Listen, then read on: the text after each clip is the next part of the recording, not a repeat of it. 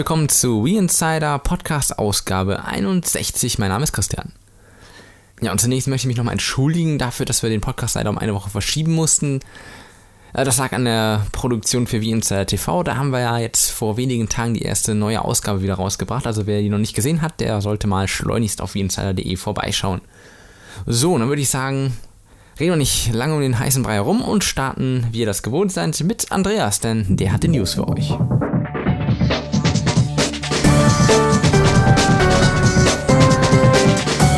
Hallo und herzlich willkommen zum Newsrückblick für den Oktober. Es geht schon wieder aufs Jahresende zu. Diesen Monat gab es eine ganze Menge Meldungen von Nintendo selbst. Ähm, ich würde sagen, es waren gute und schlechte Sachen dabei. Fangen wir doch mal an mit einem Gerücht, was sich zurzeit sehr hartnäckig hält, nämlich, dass es im Laufe des nächsten Jahres noch ein Update für die Wii, ähm, die sogenannte Wii HD, geben wird. Ganz kurz, dabei handelt es sich nicht um den Nachfolger der Konsole, da es ja schon lange bekannt ist, der HD-fähig sein wird, sondern eben um das Gerücht einer erweiterten Wii. Ähm, Reggie Fils-MA, seines Zeichens Präsident von Nintendo of America, hat kürzlich in einem Interview eindeutig verneint, dass eine solche Konsole eben nicht in Planung ist, wobei man an dieser Stelle sagen müsste, dass äh, Reggies Aussagen in der Vergangenheit doch selten hohen Wahrheitsgehalt hatten.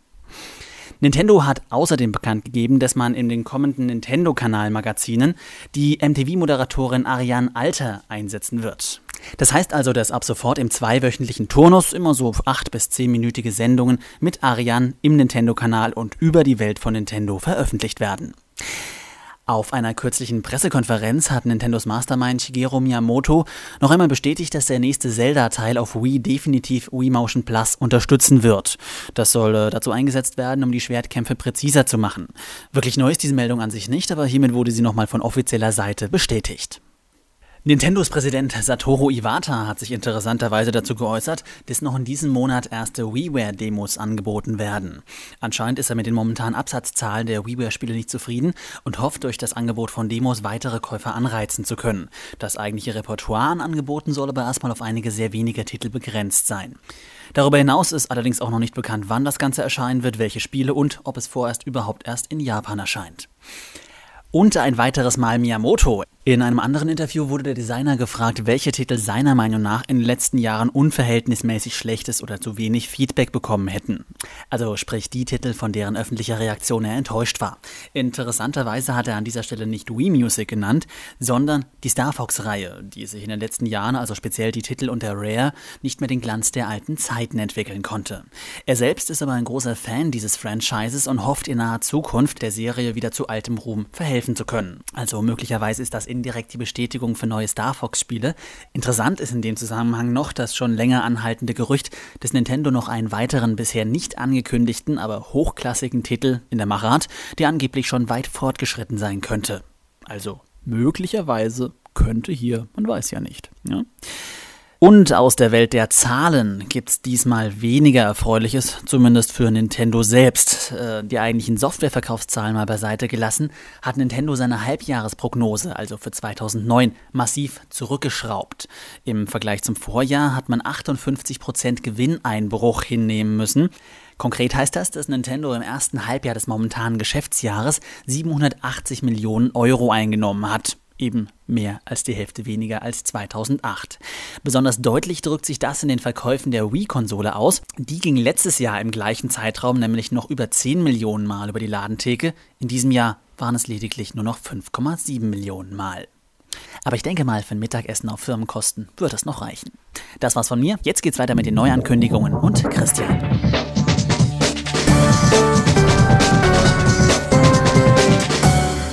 Die Releases für den Monat November. Macht es euch bequem, nehmt euch einen Keks, es wird ein bisschen länger. Am 5.11. Need for Speed Nitro von EA und Rabbits Go Home von Ubisoft.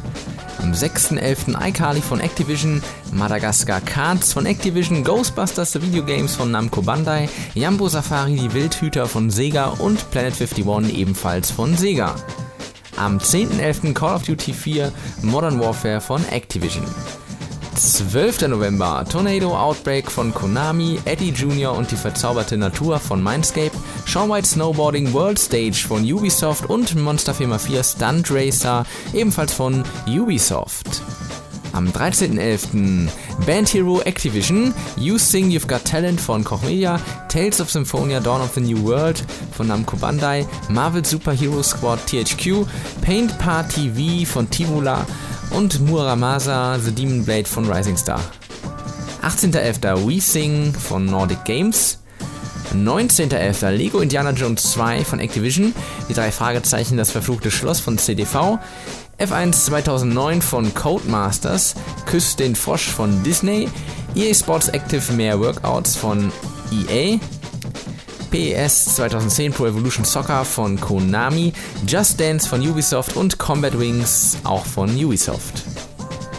20.11. Pony Friends 2 von Koch Media, Runaway The Dream of the Turtle Koch Media, Medieval Games von Namco Bandai, SpongeBob's Eiskalt Entwischt von THQ und New Super Mario Bros. Wii von Nintendo.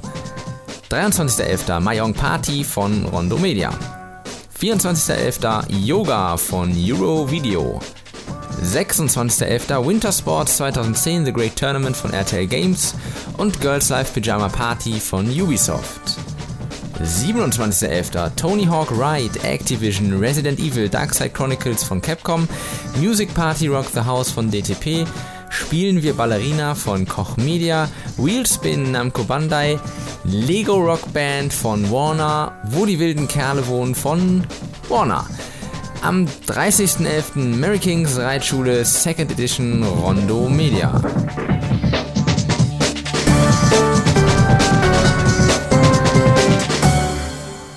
So, wir kommen jetzt zu unserem Hands-on-Bericht und äh, ja, ich habe vor einigen Tagen bei Ubisoft recht ausführlich Hand anlegen dürfen an James Camerons Avatar.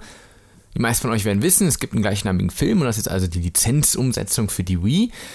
Ja, kurz zur Story, man spielt in Form eines Aliens, äh, weil nämlich die bösen Menschen den äh, Planeten erobern und einnehmen wollen und äh, das möchte man natürlich verhindern und äh, muss sich also jetzt gegen die Menschen entsprechend wehren. Ja, dieses Alien ist jetzt nicht klein und grün und hat Antennen oder so, sondern es ist, im Gegenteil, es ist richtig groß oder relativ groß und ähm, ist blau anstatt grün. Ja, so viel dazu. Ähm, ja, äh, die Steuerung ist recht klassisch. Das heißt, ähm, mit dem Analogstick steuert man den äh, Charakter. Mit A kann man springen und ähm, mit einer Schwungbewegung kann man die Nahkampfwaffe zum Einsatz bringen. Zudem gibt es noch so Quick Actions, ähm, muss man dann halt entsprechend schnell irgendwelche Knöpfe drücken oder irgendwelche Bewegungen machen. Ja, und im späteren Verlauf gibt es dann noch einen Bogen, dann kann man noch die Pointer-Funktion also zum Einsatz bringen und äh, entsprechend Pfeile abschießen. Was ganz gut ist, man kann nach und nach äh, die Waffen als auch die Eigenschaften des Charakters weiter ausbauen und weiter verbessern.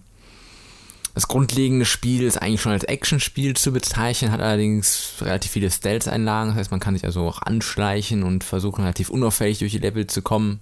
Man kann aber auch die Brechstange nehmen und äh, versuchen, einfach durchzulaufen und äh, darauf nicht zu achten, ist allerdings an einigen Stellen sicherlich nicht so ratsam. Das Besondere ist, dass das Spiel zusätzlich Gebrauch macht von vMotion Plus, allerdings nur an bestimmten Stellen, nämlich immer genau dann, wenn man die Möglichkeit hat, eine Wespe herbeizurufen. Und mit dieser Wespe kann man dann durch die Levels fliegen und kann einfach schon ein bisschen auserkundschaften, was da alles noch vor einem liegt und wo die Gegner sich äh, aufhalten und so weiter und so fort. An anderen Stellen, wenn man die Möglichkeit hat, auf einem, ich sage jetzt einfach mal Alien Vogel, einem relativ großen, zu fliegen auf dem Rücken von diesem. Dann kann man äh, das Balance Board benutzen und damit eben die Steuerung übernehmen. Allerdings hat man weiterhin noch die Möglichkeit, mit Remote und Nunchuck irgendwelche Aktionen auszuführen. Ja, insgesamt äh, muss ich sagen, es ist schon ein ganz gutes, ein ganz gutes Spiel. Die Grafik ist äh, sehr gut gelungen und es ist sehr actionreich. Was mir ein bisschen negativ aufgefallen ist, also ich habe ungefähr zwei Stunden spielen können, ist ja schon recht viel und man bewegt sich also dann letztendlich auf dem Planeten immer vom einen zum anderen Ort. Man kommt so nach und nach um den ganzen Planeten rum, wenn man so möchte. Ich fand allerdings, ähm, dass sich da vieles sehr ähnlich äh, sieht und das somit ja doch ein bisschen eintönig wirkt auf die Dauer. Auf der anderen Seite, ich habe noch nicht das ganze Spiel gesehen, also von daher kann er sich ja auch noch einiges da tun. Ja, also unter dem Strich würde ich sagen, es ist eine, eine recht gelungene Lizenzumsetzung, soweit ich das bisher beurteilen kann. Es ist, sieht gut aus, man kann es gut steuern. V-Motion Plus und Balance Board funktionieren auch einwandfrei und von daher bin ich mal gespannt auf das fertige Spiel. Das kommt ja Anfang Dezember auf den Markt und dann schauen wir mal, was wir dem für eine Gesamtnote geben werden.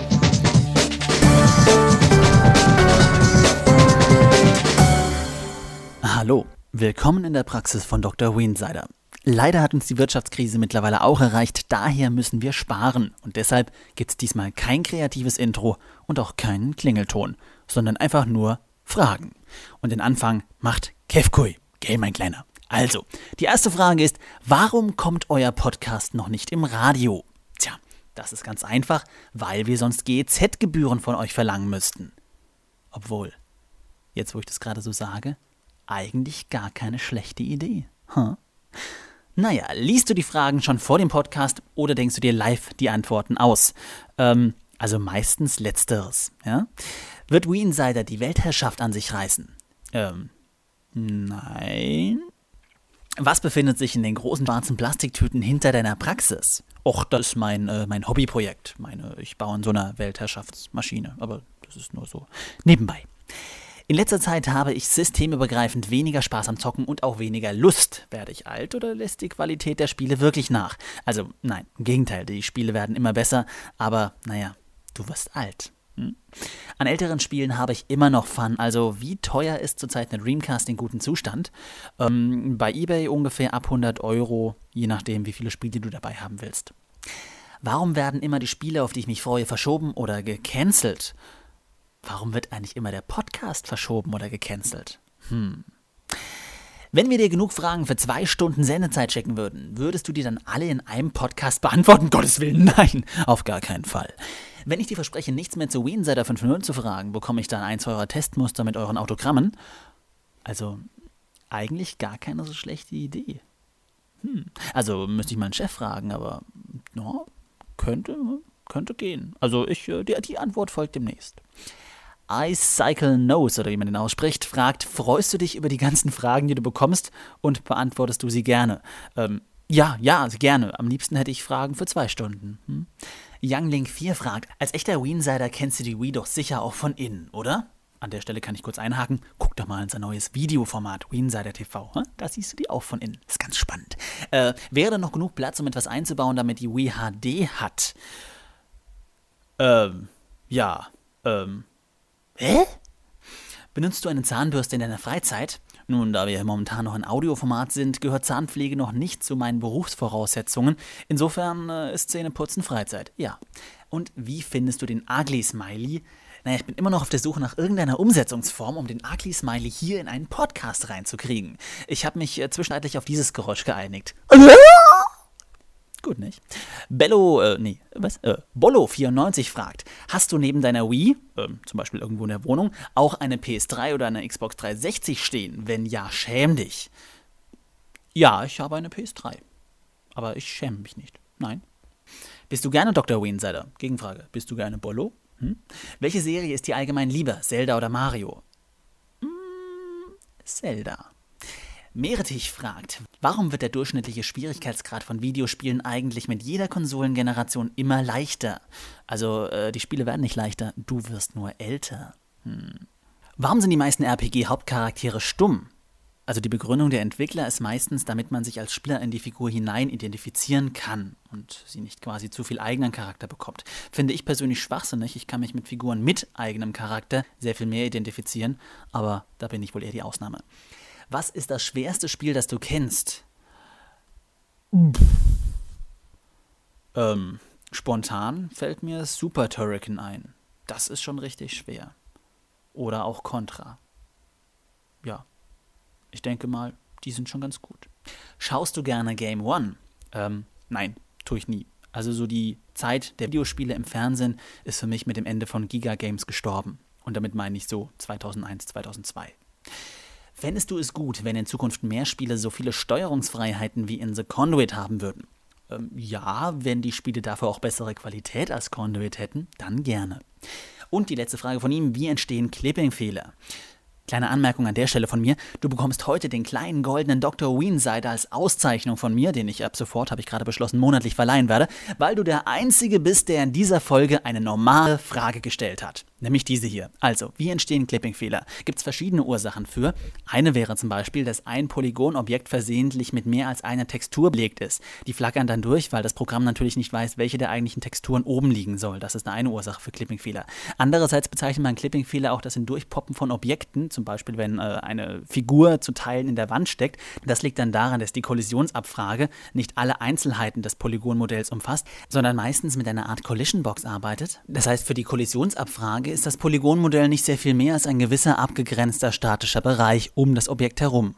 Wenn jetzt aber ein Arm des Polygonobjekts aus diesem Kollisionsabfragebereich herausragt, existiert er sozusagen für die Kollisionsabfrage nicht und könnte sozusagen auch durch eine Wand hindurchgehen, denn die eigentliche Kollisionsabfrage erkennt ja, wie gesagt, nur die Box um den Spieler herum. Ja? Frage beantwortet? Gut. Mastercup fragt, wirst du Mr. Bass einstellen, wenn er mit seinem Medizinstudium fertig ist? Hm, klar wenn ich mal einen Nachfolger brauche. Blackbitch fragt, warum werden opulente Bossfights in heutigen Videospielen immer seltener? Hm, vielleicht gehen den Designern die Ideen aus. Grundsätzlich gebe ich dir allerdings recht, es gibt diverse Bossfights, die mir in Erinnerung geblieben sind. Spontan fällt mir da zum Beispiel der Endgegner von Zelda Ocarina of Time ein.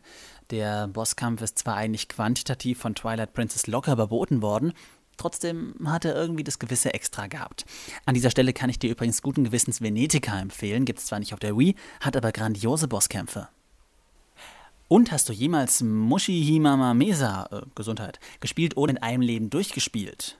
Ähm, ich hatte eigentlich nicht vor, mich gegen die Schweinegrippe impfen zu lassen. Äh, ist das ansteckend? Naja. Shadow Mirror fragt.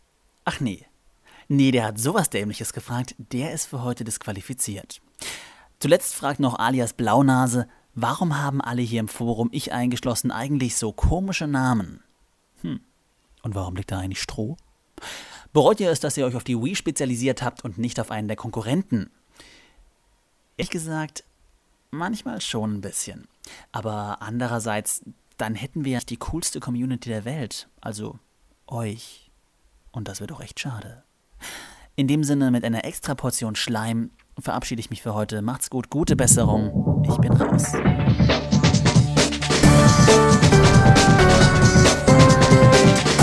So, wir kommen jetzt zu unserem heutigen Hauptthema. Und zwar beschäftigen wir uns heute mit äh, dem Horrorspielgenre.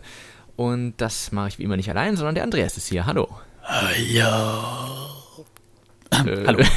Pardon. Ja. Das war mein Versuch eines Einstiegs in das Thema. Ja, sehr gut, sehr gut.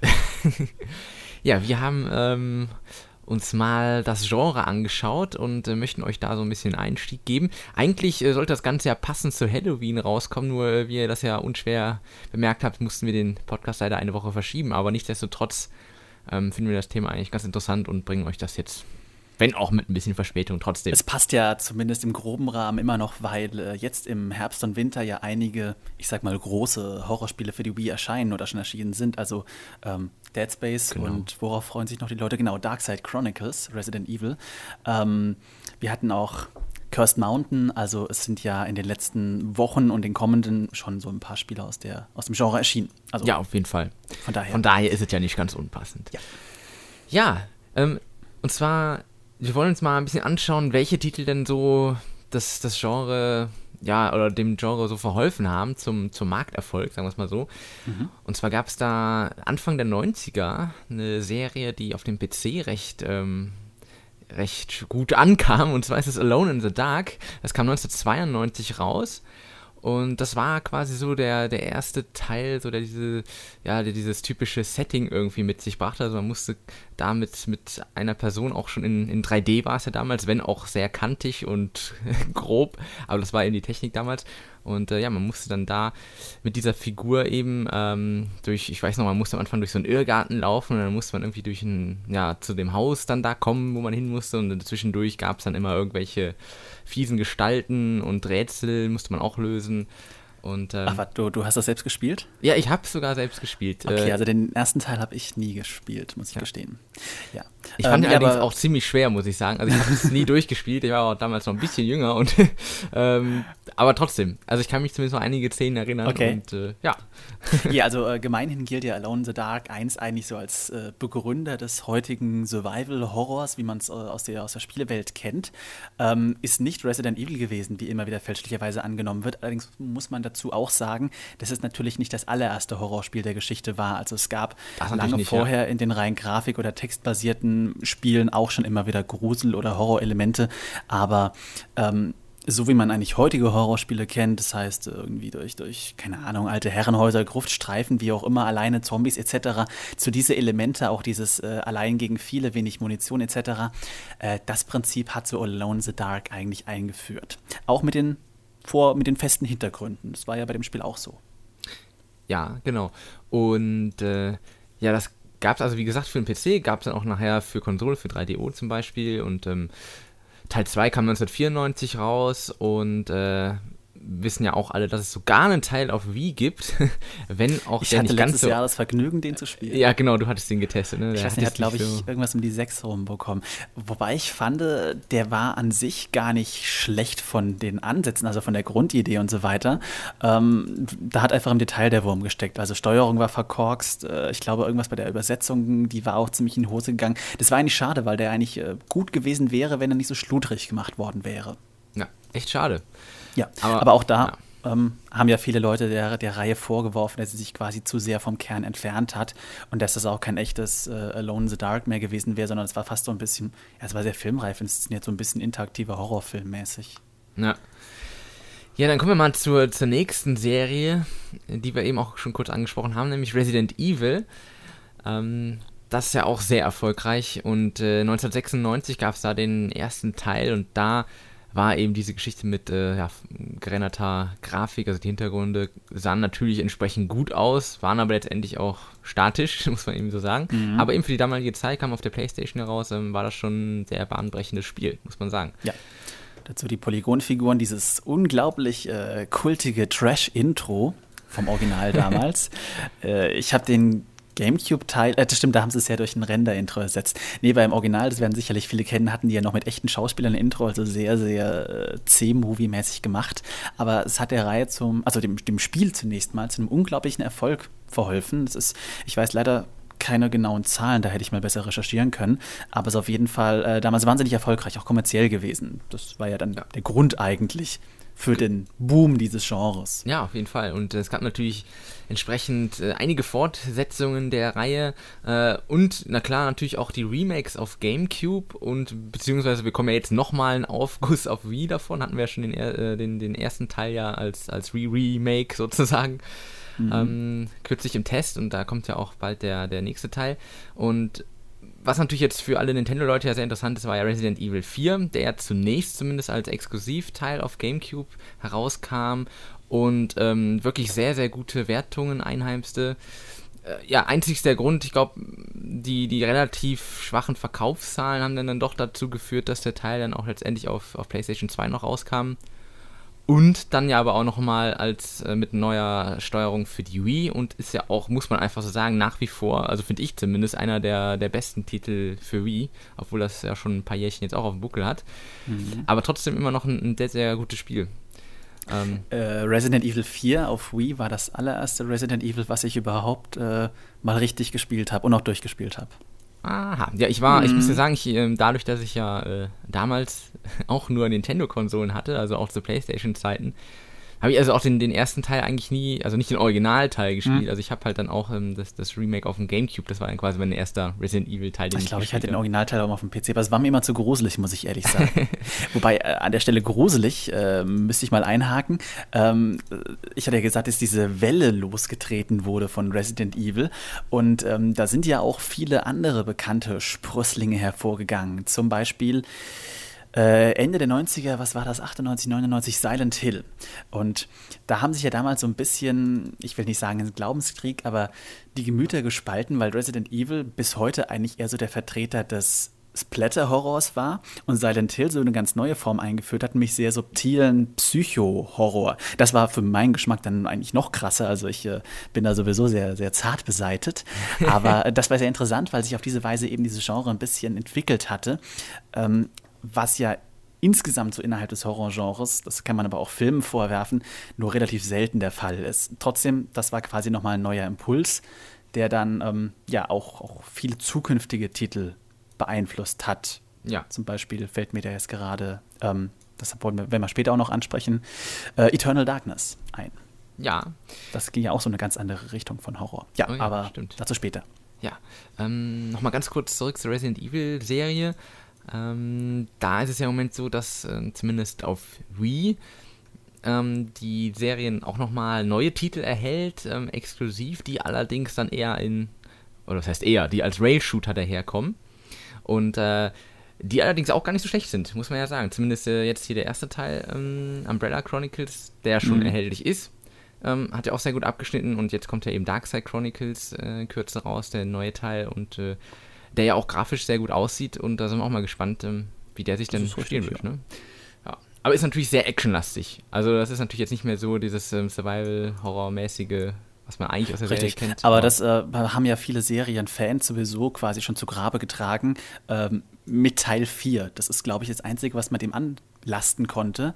Ähm, dass es einfach Leute gab, die sich niemals damit abfinden konnten, dass es jetzt plötzlich keine feste Kamera mehr gab, dass das Spiel halt actionreicher wurde. Das ist ja mit dem fünften Teil äh, noch krasser geworden. Weiß nicht, ob du den gespielt hast.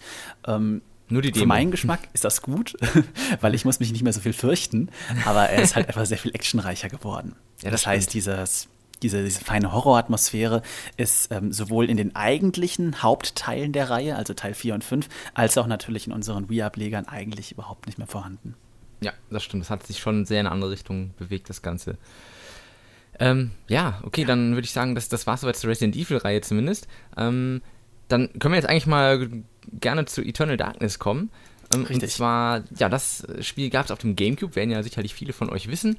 Und äh, das war eigentlich auch damals ein sehr, sehr hochgelobtes Spiel. Es hatte sehr viele Elemente drin, äh, zum Beispiel diesen Sanity, diese Sanity-Anzeige, wo es dann also auch mal hinzukam, dass dann irgendwie Szenen waren, die total abgedreht waren, wo dann irgendwie die, die Räume auf dem Kopf waren und so. Und das war aber ja. alles nur Einbildung letztendlich von der, von der Hauptfigur. Aber es wurde eben so in Szene gesetzt, dass man auch als Spieler erstmal total verwirrt war, was geht denn jetzt? Und, äh, Stimmt. Ja. Das Spiel hat so ein bisschen den Spieler fast verarscht, würde ich sagen. Ja, genau. Also das war, ja, das war der, der, der Horror war nicht mehr nur auf irgendwie, äh, keine Ahnung, Zombies begrenzt, sondern das Spiel hat wirklich konkret ähm, mit dem Spieler gespielt, äh, auf ganz verrückte Weise. Zum Beispiel, dass man plötzlich durch den Boden gefallen ist oder dass urplötzlich eine Meldung aufkam, dass der Spielstand äh, gelöscht wird oder also so total verrückte Ideen, aber die einen wirklich geschockt haben in dem Moment. Ja. Also das ist nicht, nicht ohne gewesen. Ja, das stimmt. Also es war, wie gesagt, ein sehr, sehr ähm, gutes Spiel, sehr erfolgreich auch gewesen und ähm, ja, eigentlich schade, dass es da jetzt in, in, der Reihe gar nichts mehr gab. Ne? Also hätte ich mir eigentlich auch mal gut vorstellen können, dass man da vielleicht mal hier. Äh, Stimmt eigentlich, aber ich könnte mir vorstellen, dass es vielleicht so ein bisschen das ähnliche Problem gewesen wie bei Resident Evil 4. Ähm, dass der GameCube einfach nicht ganz die richtige Zielgruppe dafür geboten hat. Ja, das äh, kann durchaus sein. Das ist einfach das Problem. Es ist ja auch auf keine anderen Plattformen rausgekommen. Ja, ist richtig. Ähm, ja, dann, was haben wir noch auf unserer Liste? Es gibt noch ein paar andere ähm, Serien, die wir noch nennen können. Und zwar zum anderen, wir waren ja, wir waren ja eben schon bei den Rail-Shootern und da gibt es natürlich auch noch von, von Sega eine ganz bekannte Reihe und zwar ist es äh, The House of the Dead. Und da haben wir jetzt ja auch auf Wii nochmal das eine oder andere Remake und auch einen, neuen Teil bekommen. Und ähm, das war ja eigentlich ursprünglich auch ein, ja, oder ein Lightgun-Shooter auf Saturn, kam 1996 raus. Also es war dann auch so die Zeit, als Resident Evil auf den Markt kam. Und äh, später natürlich für Dreamcast die Teile. Aber wie gesagt, jetzt halt auch auf Wii erhältlich und ähm, ja, gibt es eigentlich auch eine, eine, recht große Fanbase, muss man sagen. Obwohl mhm. es natürlich jetzt ähm, auch eher actionlastig ist, weil man letztendlich einfach nur auf dem Bildschirm rumknallt. Gut, irgendwelche äh, alternativen Wege und so gibt es natürlich da auch und so weiter, aber es ist halt eben, es ist schon ein anderes Genre. Aber ich finde gerade dieses Genre hat eigentlich durch die Wii so eine Art Renaissance erfahren. Also Lightgun Shooter, es gab ja damals für PlayStation 2, äh, nee, für PlayStation 1, glaube ich, ähm, die ersten Lightguns für Sega auch schon, für Nintendo-Konsolen meines Wissens nach nie. Und ähm, das war für mich immer so ein typisches Genre der 90er, also damals in Spielhallen oder eben in den ersten Heimspielkonsolen. Und es hat so nach und nach habe ich das empfunden, an Bedeutung verloren, bis dann die Wii aufkam. Und jetzt gibt es ja momentan äh, verhältnismäßig viele auch qualitativ wirklich gute Lightgun-Shooter, die ähm, ja, das, das Genre wieder so pushen. Ja, das bietet sich einfach an durch, durch die Wii-Remote, eben durch die Pointer-Funktion. Ja. Und hinzu äh, ist natürlich dann auch noch der Punkt, dass äh, klar die Wii ja nicht so leistungsfähig ist und es natürlich äh, wesentlich einfacher ist, irgendwie einen vorgegebenen Weg jetzt endlich zu haben, der einfach fest programmiert ist, mehr oder weniger. Ähm, das ist natürlich ressourcenschonend. Und es, ja, es passt einfach perfekt auf die Konsole, das muss man eben so sagen. Ähm, apropos ähm, äh, hier Lightgun für Nintendo-Konsolen, es, es, gab ja schon was, ne? Also hier, ich sag mal, Duck Hunt auf dem NES oder äh, wie ist das andere, dieses komische Western-Spiel? Naja, egal. Das wurde ja auch okay. mit so einer komischen Pistole geschossen. Ja, Gut, ja, das war dann sogar vor meiner Zeit. Ich dachte, jetzt äh, habe ich eher so die klassischen Lightgun-Shooter im äh, ja, Sinne, klar. also wo schon 3D-Grafik gab. Ja, cool. Eben, das waren ja meistens, äh, waren ja meistens Umsetzungen von Spielhallen, Automaten. Ja, das ist richtig, genau. Ja, da waren die anderen Konsolen dann doch eher prädestiniert für. Ja. Ja, ähm, was, was gibt es aktuell an Entwicklungen ähm, ähm, für die Wii? Es gibt jetzt ganz aktuell, das habe ich mir gestern bestellt, äh, Dead Space Extraction. Mhm. Hm, ich hoffe, dass ich es auf meiner bald wieder funktionierenden Konsole dann auch spielen kann. Ja. Ähm, habe ich auf der Gamescom ganz kurz anspielen können. Man muss ehrlich gesagt sagen, dass dieses Genre ja relativ wenig frische Impulse erfährt. Also meistens geht es darum zu ballern. Ähm, in dem Fall finde ich ziemlich cool, Dead Space jetzt zumindest scheint so äh, sehr stark auf Story und ähm, coole Sequenzen und so weiter. Also versucht quasi Horror und Atmosphäre in dieses Rail-Shooter-Genre reinzubringen, was ja eigentlich auch ähm, meistens nicht so passt, da man klassischerweise, wenn man eben nur vorgegebenen Wegen läuft und nicht viel machen kann, sich auch einfach nicht so ja, mit dem Kopf hineindenkt. Äh, das ist ein sehr interessanter Ansatz, finde ich, von Dead Space. Also da bin ich mal wirklich gespannt drauf. Hoffentlich halten meine Nerven das aus. ja, ich, ich drücke die Daumen auf jeden Fall. äh, ja, genau. Wir werden also auch bald den Test dazu online haben. Der, der Volkemon wird sich ja dem Spiel noch annehmen. Und ja, ich bin mal gespannt. Also ich habe es auch bisher nur angespielt, ähm, fand es aber auch eigentlich ganz, ganz nett. Gut, ich habe jetzt nur ein, zwei Level gespielt oder so, aber trotzdem, äh, es hat schon einen sehr guten Eindruck gemacht und ähm, ja, bin mal gespannt auf, auf das fertige auf den fertigen Testbericht. Jedenfalls ist es interessant, dass äh, eigentlich die, ähm, ja, das mit Dead Space und auch dem vorhin angesprochenen Darkside Chronicles und jetzt nenne ich mal noch ein zukünftig erscheinendes Spiel, nämlich äh, Silent Hill Shattered Memories, ähm, ja auch einige der grafisch stärksten Spiele der nächsten Zeit für die Wii rauskommen werden. Also auch wieder das Horrorgenre. Das findet, kann ja so ein bisschen zu dieser Frage führen, äh, gerade bei Horrorspielen ist die Grafik vielleicht doch entscheidend oder wichtig zumindest, weil es geht ja ganz stark um Atmosphäre. Ja, klar, das auf jeden Fall. Ähm, wo wir gerade von Silent Hill sprechen, ähm, das hatten wir bei dir auch auf der Gamescom angespielt ja. und äh, da das ist natürlich jetzt kein Lightgun-Shooter, sondern da äh, ist man also wieder wirklich äh, völlig frei unterwegs mit seiner Figur. Und das sah also auch wirklich sehr gut aus. Und das, das sah ganz hervorragend aus. Ja, und es hat auch einen sehr, sehr guten ähm, Soundtrack, beziehungsweise eine, eine Soundkulisse. Und äh, da war also wirklich die Atmosphäre doch sehr, äh, ja, sehr gut gelungen, sage ich mal. Also da, ähm, wenn man das, glaube ich, in einem abends abgedunkelten Wohnzimmer spielt, äh, da ja, wird man seinen Spaß haben, mehr oder weniger. Ja, nee, also kein Spiel für mich. Ach, sowas. ja. Also da. Äh, ja, es ist, ist interessant, weil äh, Silent Hill ist ja eigentlich auch eine Umsetzung des ersten PlayStation-Teils, also ein äh, Remake. Mhm. Und ähm, ebenso wie die beiden anderen angesprochenen Titel eben, finde ich, bricht das dann doch mit diesen Aussagen. Wir hatten ja als Nintendo-Nutzer oftmals den Satz gehört, Grafik äh, ist nicht wichtig für Spielspaß, Grafik ist nicht alles. Ich finde, gerade wenn wir uns in diesem Genre bewegen, also das auch ganz stark vom Kopfkino abhängt, von der Atmosphäre, die erzeugt wird, ist die Grafik sehr wohl wichtig. Deswegen ist es gerade interessant, dass eben doch verhältnismäßig viele Titel ähm, auf unserer Wii demnächst erscheinen werden. Ja, das stimmt. Und man kann auch wirklich sagen durch die Bank weg, dass die Titel auch auf der Wii mit am besten aussehen. Und das ist ja auch dann nochmal so ein Indiz dafür, dass das eben nicht ganz unwichtig ist, dass die ähm, Spiele auch einen gewissen grafischen Standard haben sollten, damit das irgendwie besser rüberkommt. Ähm, ja, und was jetzt noch interessant ist in dem Zusammenhang, ähm, wir hatten ja vor einiger Zeit die Ankündigung des Vitality-Sensors für die Wii, also das, äh, den kleinen Clipser, den man sich an den, an den Daumen oder an, an den Zeigefinger macht. Und ähm, der dann eben ja diverse äh, Daten, Impulse, was auch immer vom, vom Spieler auslesen kann. und da ist natürlich die Frage, inwieweit das jetzt noch äh, zukünftig einen Einfluss haben kann auf die Spiele. Ich denke, da kann man, ähm, was wir eben angesprochen haben bei Eternal Darkness, wo er sehr stark auch auf den Spieler eingegangen wurde, das ja. kann man natürlich damit noch viel extremer machen, weil man genau weiß, wie sich gerade der Spieler eben in einer bestimmten Situation fühlt und man kann, man kann eben dann darauf ganz gezielt eingehen und, und irgendwelche Aktionen ausführen oder irgendwelche Dinge passieren lassen, die eben ja, sehr interaktiv in dem Fall dann auch sind. Ja, also das war auch gerade mein erster Gedanke, eigentlich äh, sowas wie Eternal Darkness. Ähm, ich habe da so ein bisschen die Befürchtung, dass es dazu nicht kommen wird. Ein Spiel wie Eternal Darkness gab es ja eigentlich seitdem auch nicht wieder. Ähm, das ist oftmals halt das Problem, dass gute Ansätze gemacht werden und die nicht umgesetzt werden. Stichwort WeZapper. Ja?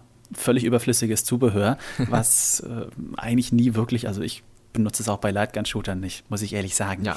Ähm, deswegen, es wäre sehr cool, also gerade um im Prinzip die Hektik des Spielers, wenn er irgendwie hier starken Puls hat, bla bla und das gemessen wird, dann zum Beispiel irgendwie spielerischen Hektik umzusetzen, dass er dann ganz schnell irgendwie schütteln muss. Das, äh, da bietet die Wii, finde ich, schon sehr gute ähm, Voraussetzungen, sowohl was die Eingabe, also das, das Messen des, des Spielerzustands, als auch äh, eben die, die Umsetzung dann gibt, dass der Spieler wirklich mit Bewegung, mit, mit irgendwie, also dass das Spiel wirklich mit der Hektik des Spielers arbeiten könnte. Mhm. Das wären wirklich hervorragende Voraussetzungen eigentlich, um kreative Horrorspiele zu schaffen. Auf jeden Fall. Ich habe nur so ein bisschen die Befürchtung, oder mir ist es egal, ich würde es eh nicht spielen, ich habe Angst davor. ich habe einfach das Gefühl, dass es dazu halt nicht kommen wird, weil wie so oft, naja, das Potenzial vielleicht nicht immer ausgeschöpft wird. Aber ich lasse mich auch gerne überraschen. Ja. Das Einzige, wo ich jetzt wieder, wo ich dann doch ein bisschen die Problematik sehe, ist, ähm, dass der Sensor ja äh, an die Remote angeschlossen wird, was wiederum bedeutet, dass es keinen Nunchuck geben wird und was wiederum dann das Spielen ja äh, sehr einschränkt. Also da, ähm, ja, da bin ich mal gespannt. Also wenn es da äh, Horrorspiele geben wird mit dem Zubehör, wie die dann aussehen, das äh, müssen wir mal schauen. Wahrscheinlich hm. nur Fitnesstitel. ja, wahrscheinlich. Ich befürchte es auch. Aber gut, also zumindest man hat äh, irgendwas Technisches, womit man auf jeden Fall was Interessantes machen könnte. Ja, hm. also es wäre ein potenzieller neuer Input. Ja, auf jeden ähm, Fall. Für das Genre. Ja. Müssen wir uns jetzt endlich mal einfach überraschen lassen, was denn da noch so geboten wird. Ja. Ja, ähm, ja, soweit zum, zum Horrorgenre. Ähm, vielleicht, weiß nicht, also du hast ja schon gesagt, bei dir ist es eher so, dass du da, dass es nicht so dein, dein, dein liebstes Genre ist, oder? Also ich muss sagen, ich mag es an sich wirklich schon. Ich, ich äh, mag auch Horrorfilme, aber ich gucke die immer so mit zugehaltenen Augen. Ähm, Ich mag gepflegte Gruselatmosphäre. Was ich nicht mag, sind billige Schockeffekte. Das ja. ist halt leider das Problem der, der Horrorfilme und auch des Horrorspielgenres. Ähm, zum Beispiel, ich war damals in der Sneak in Saw 1, der war super gruselig und hat mir trotzdem gut gefallen, ja, weil er einfach ja, weil er einfach eine ganz beklemmende Atmosphäre aufgebaut hat. Und dagegen viele der 0815 Teenie-Horrorfilme, die sind einfach nur darauf ausgelegt, dass man in unerwarteten Situationen taucht irgendein scheiß bleich geschminktes Geisterkind auf, begleitet von einer brachialen Soundkulisse. Du erschreckst dich meistens einfach nur, weil das Bild hell wird oder du irgendwie halt, weil der Sound so hämmert. Ähm, da, das hält mein Herz persönlich nicht aus. Das finde ich aber irgendwie auch gemogelt, weil eben da keine, keine wirklich gruselige Atmosphäre aufgebaut wird, sondern das ist so die Holzhammer-Methode. Mhm. Und das ist halt leider auch das Problem, äh, finde ich, bei manchen Horrorspielen. Ähm, dass es eben nicht immer gelingt, eine super gruselige Atmosphäre aufzubauen, sondern eben einfach, ja, Schockeffekt an Schockeffekt und so weiter. Ja, das fand ich ja übrigens bei ähm, um nochmal zurückzukommen auf Eternal Darkness, das fand ich ja da übrigens auch sehr gelungen. Also irgendwie hatte man, ja. das war irgendwie, äh, klar, es gab auch sicherlich diese, diese ein oder anderen Schockelemente, aber es war schon einfach so von der At äh, Atmosphäre her einfach so, genau. dass das äh, so mitgerissen hat und das war einfach sehr gut gemacht in dem Titel. Ja, ich habe das mal abends mit einem Freund gespielt, irgendwie, bei dem im Wohnzimmer hell beleuchtet. Seine Freundin saß noch nebendran. Und wir haben uns immer die, äh, gegenseitig abwechseln müssen oder sowas, weil das halt, äh, ja, weil das so gruselig war. Aber es war spannend und deswegen ja. haben wir weitergespielt. Ja, auf jeden Fall. Ja, das ging mir auch. Also, also ich, ich, musste immer ja. öfters mal so Pausen einlegen, aber irgendwie, ähm, es hat einen ja auch irgendwie dann, dann mitgerissen. Und ich finde, wenn, wenn, wenn die Atmosphäre so spannend ist, dass man wirklich weiter, äh, weiter erkunden will, dann ist es gut. Aber wenn ich einfach nur weiß, okay, das Spiel lenkt mich halt jetzt, keine Ahnung, durch irgendwie mehr oder weniger austauschbare Horrorumgebung, einfach nur um mir einen Schockeffekt nach dem anderen vor den Latz zu knallen, dann äh, ist das eben nicht einfach mein, also ja. nicht so mein Fall. Okay. Ja, ich würde sagen, so als Fazit kann man ja sagen, ähm, dass auf der Wii auf jeden Fall eine Plattform ist, wo jetzt auch zukünftig noch das ein oder andere Spiel kommt, was sehr, ähm, ja, was, was sehr viel verspricht. Und ähm, dass wir uns auf jeden Fall freuen würden, wenn es nochmal einen Eternal Darkness Teil vielleicht sogar für Wii geben würde. Und vielleicht sogar mit Vitality-Sensor-Unterstützung. das wäre doch eigentlich optimal. Ja. Aber ich glaube, so weit äh, kommt es leider nicht. Aber Mail gut. an Satoru Iwata raus, er soll mal seine Entwickler anhauen. Genau. Dann, wenn er das hinkriegt, dann wird er nochmal Liebling des Monats in die Insider TV. oder Liebling des Jahres oder so. Ne, müssen wir noch drüber nachdenken. Ja, genau. Nun gut. Ja, okay. Ich würde sagen, äh, das war's mal dazu. Genau, sehe ich auch so. Und äh, ja, sage ich vielen Dank, dass du dir wieder die Zeit genommen hast. Und ähm, Gerne. dann machen wir jetzt weiter mit dem Podcast.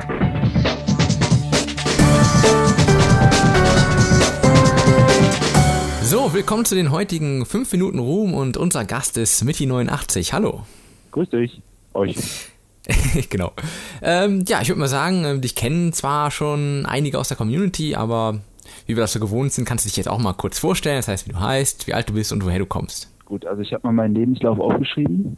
Äh, der Name Tim Schuch. Gut. Äh, ich bin jetzt 20, das dauert aber nicht mehr allzu lang, so bis Februar. Dann werde ich wieder ein Jahr älter. Äh, wo lebe ich denn? Ja, kann man eigentlich unter meinem ja, Wohnort Bernshausen, Hessen. Steht eigentlich da. Wer es wissen möchte, steht unter meinem Avatar. äh, ja. Ja. Und das war es eigentlich so. Okay. Ja, ähm, was mich jetzt noch interessieren würde, seit wann besuchst du eigentlich Insider.de und äh, wie bist du überhaupt auf die Seite aufmerksam geworden? Ja, das ist jetzt schon recht lang her, am 14. August 2007. Äh, da habe ich mich dann dazu entschlossen, mal mitzureden, weil das war so die Zeit zu diesen Brawl-Updates, die da jeden Tag kamen. Oh, schöne Zeiten. Und äh, ja, irgendwann habe ich gedacht, jetzt musst du da mal mitreden. Und ja, okay. leider, dass ja, die Leute sahen eigentlich alle ganz okay aus, wie man die halt von ihren Bildern hier beurteilen kann. ja, und dann, dann ging's los. Alles klar. Ja, ja ähm, wir haben heute unser Hauptthema, das dreht sich um äh, das Genre der Horrorspiele und äh, da jetzt natürlich die Frage, ob du da auch irgendeinen Vertreter des Genres hast, den, den du besonders magst oder magst du überhaupt das Genre oder gar nicht oder wie sieht es da bei dir aus? Ja, also ich bin nicht ganz so sehr in dem Horrorgenre drin. Äh, es gibt ein paar Titel, jetzt mal abseits der Wii fand ich Dead Space zum Beispiel ziemlich cool. Auch wenn ich mhm. irgendeine andere Musik im Hintergrund gespielt habe, dass ich mich nicht so fürchte. äh, auf der Wii würde ich sagen äh, Resident Evil 4. Das, ja. Ich meine, bei Fans von den alten Teilen ist es ja nicht so beliebt gewesen, dieser neue Schritt Richtung Action. Aber für mich war das genau das Richtige. Und ja. Ich muss sagen, so hat eigentlich fast das Beste aus PS2 und GameCube-Version rausgeholt. Die Cutscenes waren ja immer noch das PS2-Niveau. Neue Outfits zum Beispiel äh, waren da nie zu sehen, immer nur Standard. Hat mich ein bisschen enttäuscht. Aber die Steuerung fand ich super. Kann ich mich nur anschließen, fand ich auch sehr gut. Ähm, ja, jetzt mal so allgemein zu Wii, wie schaut es da so in, in, Sachen Lieblingsspielen aus? Hast du da irgendwelche bestimmten Favoriten und oder gibt es vielleicht auch irgendwelche Neuerscheinungen, auf die du dich ganz besonders freust? Also ein Glück, dass ich hier die Liste vorbereitet habe. Zu meinen Lieblingsspielen jetzt, was ich so habe, und Wario Land, Lego Star Wars und auch Star Wars Force Unleashed fand ich ziemlich gut. Metroid Prime, die Trilogie, das ist natürlich Spitzenklasse. Mhm. Mario Galaxy war natürlich auch toll, ein bisschen leicht. Super Paper Mario fand ich auch toll, weil ich bin einer, der liest das schon alles. Aber selbst ich muss sagen, man kann so übertreiben mit dem Text. äh, no More Heroes fand ich auch ganz gut. Äh, ja, Grafik war zwar nicht so der Bringer, aber bin mal gespannt, wie der zweite Teil wird. Und One Piece, die beiden Teile, die jetzt rauskamen, weil ich halt Fan der Serie bin. Ah, okay. Und bei Neuerscheinungen würde ich sagen, New Super Mario Bros. Wii kommt ja, oh, das ist ja wirklich nicht mehr lang. Zwölf Tage? Ich meine am 20. Ja, genau. Gut, dass ich es vorbestellt habe. Man weiß nie, wo man das hier in der Umgebung kriegt. Master The Demon Blade fand ich auch ganz interessant. Ich habe zwar gehört, es ist ähnlich wie Odin Sphere, aber äh, das habe ich nie gespielt. Von daher kann ich auch nicht enttäuscht werden von irgendwas, das ich schon kenne. No More Heroes 2, wie eben gesagt, ich fand den Vorgänger ganz gut und der Nachfolger sieht noch eine Ecke besser aus. Epic Mickey interessiert mich jetzt auch. Ich bin zwar eigentlich nicht äh, so ein großer Disney-Fan, aber Mickey und äh, nicht alles bunt und fröhlich, klingt eigentlich ziemlich gut. äh, auf das neue Zelda freue ich mich natürlich auch. Wer nicht? Äh, Äh, Resident Evil The Dark Side Chronicles, da freue ich mich auch schon drauf. Ich äh, weiß nicht, normalerweise stehe ich auch nicht auf Rail-Shooter, aber ich weiß nicht, ich finde Leon ganz cool. Von daher will ich das mal sehen. Red Steel 2 bestimmt auch ziemlich gut, weil vielleicht halten sie es auch nur zu viel, aber was ich bisher gesehen habe, fand ich ganz gut. Mhm. Das sind doch jetzt einige Spiele, ne? Ja, äh, dann gibt es noch dieses Monado, was man mal auf der Gamescom E3, ich bin mir nicht ganz sicher, was da vorgestellt wurde. Ich weiß noch gar nicht, worum es da geht, aber es sah ganz interessant aus. Monster Hunter 3 und äh, Metroid Other M. So, okay. Bin ich erstmal fertig. Ein langer Wunschzettel. Ja. Ja, okay, ja, nicht schlecht. Ja, dann äh, mal weg von den Spielen und äh, mal so die Frage, was denn so sonst im realen Leben bei dir abgeht, wenn du nicht gerade auf wieinsider.de unterwegs bist oder äh, Videospiele zockst. Hast du irgendwelche besonderen Hobbys oder irgendwas, was erwähnenswert ist? Reales Leben? Ach, das, äh, äh, na, da mache ich auch nicht sonderlich viel. Wenn, dann surfe ich hier irgendwo rum. Ich bin zum Beispiel auf IGN immer zu, mal anzutreffen. Sonst, was war ich denn? Ich lese ein bisschen Manga und Vielleicht gucke ich mal irgendwelchen Anime auf YouTube oder sowas. Und dann, dann esse ich. Ja, okay. Ja, ich habe mir immer nur einen Vorrat an Schokolade und alles, was es gibt. Das ist der Vorteil, ich werde nicht dick. Ja, das ist natürlich nicht schlecht. Das wünschen sich so einige. Ja. ja, okay. Ähm, ja, die Zeit ging mal wieder wie im Flug vorbei und ähm, weiß jetzt aber sicherlich, was jetzt kommt. Nämlich, du darfst natürlich ein paar Grüße loswerden muss ich jetzt mal schauen, wen, äh, ich grüße mal äh, Shadow Mirror und den Master Curb, der Basil Hater und den Strins, die Redaktion und die, ganzen anderen User eigentlich auch. Ja. Die das jetzt okay. hören. Vielleicht meinen Hund oder meine Schwester oder Familie oder sonst was noch. Alle, die mich kennen, genau, das meinte ich. Ja, das, das muss immer kommen. Das genau. ist der Standard. Alle, Ja. die mich kennen, da kann man keinen auslassen. genau. Ja, super, alles klar. Dann äh, danke ich dir für das Gespräch Ja, und ähm, ja, dann viel Spaß noch auf Insider.de und mit dem Podcast. Ich höre es mal nachher an. Alles klar. Gut. Ja, du auch. Bis dann. Ciao.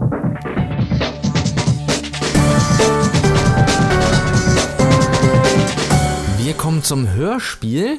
Ich spiele euch also nachfolgend jetzt wieder einen kleinen Audioschnipsel aus einem Wii-Spiel vor und ihr habt dann die Möglichkeit anschließend uns per E-Mail ähm, mitzuteilen, um welches Spiel es sich wohl handelt.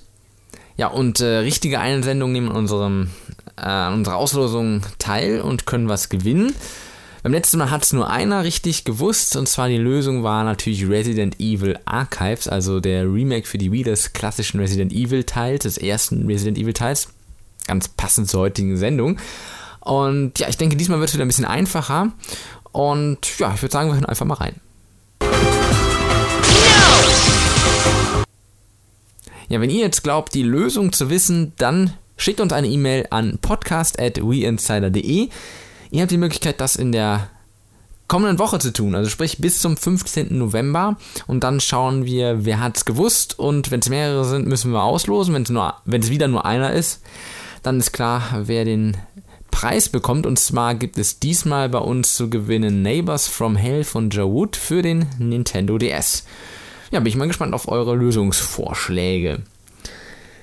Ja, das war's soweit mit dem äh, heutigen Podcast. Ich hoffe, euch hat's Spaß gemacht und wir hören uns wieder im Dezember und zwar zu Nikolaus am 6.12.